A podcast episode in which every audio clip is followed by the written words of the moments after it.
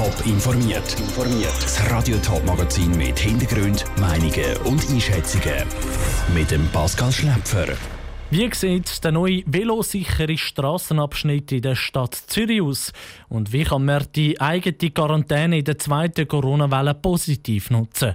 Das sind die beiden Themen im Top informiert. Die Velofahrer sollen sich auf der Stadt Zürcher Straße sicher fühlen. Um das Ziel erreichen, hat Stimmvolk der Politik einen klaren Auftrag gegeben. Über 70 Prozent haben im September Ja zu der Initiative Sichere Velorouten für Zürich gesagt. Der Stadtrat hat nach dem Abstimmungssonntag vorwärts gemacht. Die erste Etappe mit sicheren Veloweg hat er heute vorgestellt. Der Niki Stettler war bei dieser Präsentation mit dabei. Gewesen. Die Basler Straße zwischen Zürich Altstetten und dem Stadtzentrum soll diese Veloroute schlecht werden. Für das muss aber noch ein Haufen gemacht werden. Die Velowege müssen verbreitert werden, Parkplätze müssen verschwinden und die Velos müssen auch mehr Vortritt bekommen. Mit all diesen Massnahmen steigen in auch mehr Leute vom Auto auf das Velo um, sagt Zürcher Stadträtin Karin Rickard. Es ist wichtig, dass man auch die Leute motivieren aufs Velo zu hocken, die sich unsicher fühlen. Für das braucht es wirklich die Markierung, es braucht die Signalisation, es braucht breite Velowege, damit sich die Leute sicher fühlen. An der Basler Straße, im Litzi Park, ist schon mal die erste Etappe gemacht. Es gibt einen Velostreifen, viele Parkplätze sind verschwunden und an der Rotlicht gibt es jetzt gut sichtbare Haltestellen für die Velos.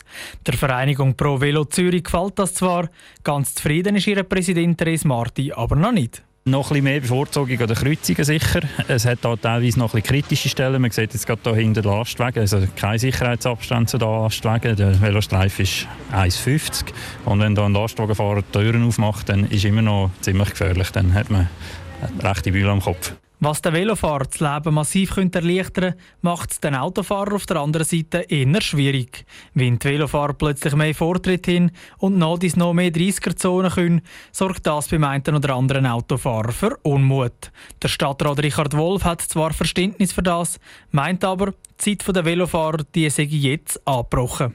Es ist eine Zeit, wo man vielleicht von der Dominanz vom Auto wegkommt und mehr Augenmerk richtet auf Velofahrende und die, die zu Fuß unterwegs sind, weil das sind die, die, umweltfreundlich unterwegs sind. Gerade wenn man denkt, wie sich die Stadt verdichtet, wie sie wächst, müssen wir den knappen Platz, den wir haben, möglichst vernünftig verteilen. Der Stadtrat nimmt Städte wie Kopenhagen oder Amsterdam als Vorbild. Die sagen nämlich in Sachen Velofreundlichkeit der Zürcher schon einiges voraus. Der Niki Stettler hat berichtet, neben der Basler Straße, die als Hauptverbindung zwischen Altstädten und dem Zürcher Stadtzentrum soll dienen, sind nächstes Jahr weitere velosichere Straßen geplant. Der Stadtrat entscheidet dann nächste Woche, welche das das sind.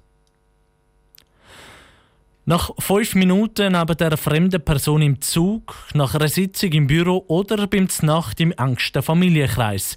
Durch die hohen Fallzahlen sind Corona-Ansteckungen momentan schnell passiert. Wer sich infiziert oder mit einer infizierten Person zusammenwohnt, muss unter Umständen zehn Tage in Quarantäne. Die Vivian Sasso hat mit der Psychologin Jacqueline Frossau über Corona-Quarantäne geredet.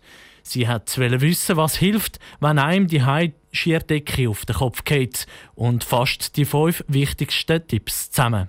Halten Sie sich an gewisse Tagesstrukturen? Also Tagesstrukturen sind ganz wichtig für Leute, die sonst absaufen. Dann sind Tagesstrukturen ein ganz wertvolles Mittel. Zum Beispiel zur gleichen Zeit essen, Bürozeiten einhalten. So wie man es auch macht, wenn man normal ins Büro geht, arbeiten zum Beispiel. Bleiben Sie in Kontakt mit anderen Leuten. Unbedingt, also das ist ein wichtiger Faktor, die sozialen Kontakt. Dann halt telefonisch, das ist für viele nicht so toll, aber es ist immer noch besser wie nichts. Oder per Videokonferenz oder über den Balkon oder in irgendeiner Art und Weise Kontakt behalten ist sicher etwas Wichtiges. Zerbrechen Sie sich nicht den Kopf. Das ist einmal schneller gesagt wie gemacht. Aber es gibt Situationen, wo man das durchaus noch beeinflussen kann. Wenn man merkt, man fährt da von Gedanken kreisen, rundum überlegen, was alles könnte passieren könnte, dann ist es gut, wenn man merkt, halt, stopp. Das klappt nicht immer, aber wenn es klappt, dann ist es sehr hilfreich. Bewegen Sie sich?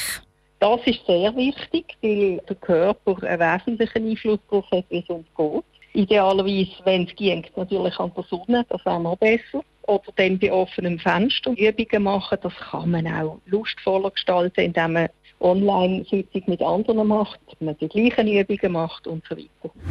Wenn der Haussegen schief hängt, rücken sie ihn wieder möglichst gerade. Das ist ja nicht so einfach und am besten geht es, wenn man Konflikte anspricht. Wichtig ist hier dabei, dass man sich gegenseitig auch bestätigt, dass man nicht will Schuld verteilen will. Das ist auch ganz wichtig bei Kindern, dass man ganz klar Schuld raus. Schuld ist Corona. Wir können alle wütig sein auf Corona, aber wir schauen jetzt, was wir machen können, dass es uns dabei möglichst gut geht. Psychologin Jacqueline Frossard im Beitrag von der Vivien Sasso. Gerade wenn es um Konflikte in der Familie geht, ratet die Föderation der Schweizer Psychologinnen und Psychologen im Ernstfall unbedingt Hilfe zu holen, wenn es beispielsweise zu häuslicher Gewalt kommt. Top informiert, auch als Podcast. Mehr Informationen gibt es auf toponline.ch.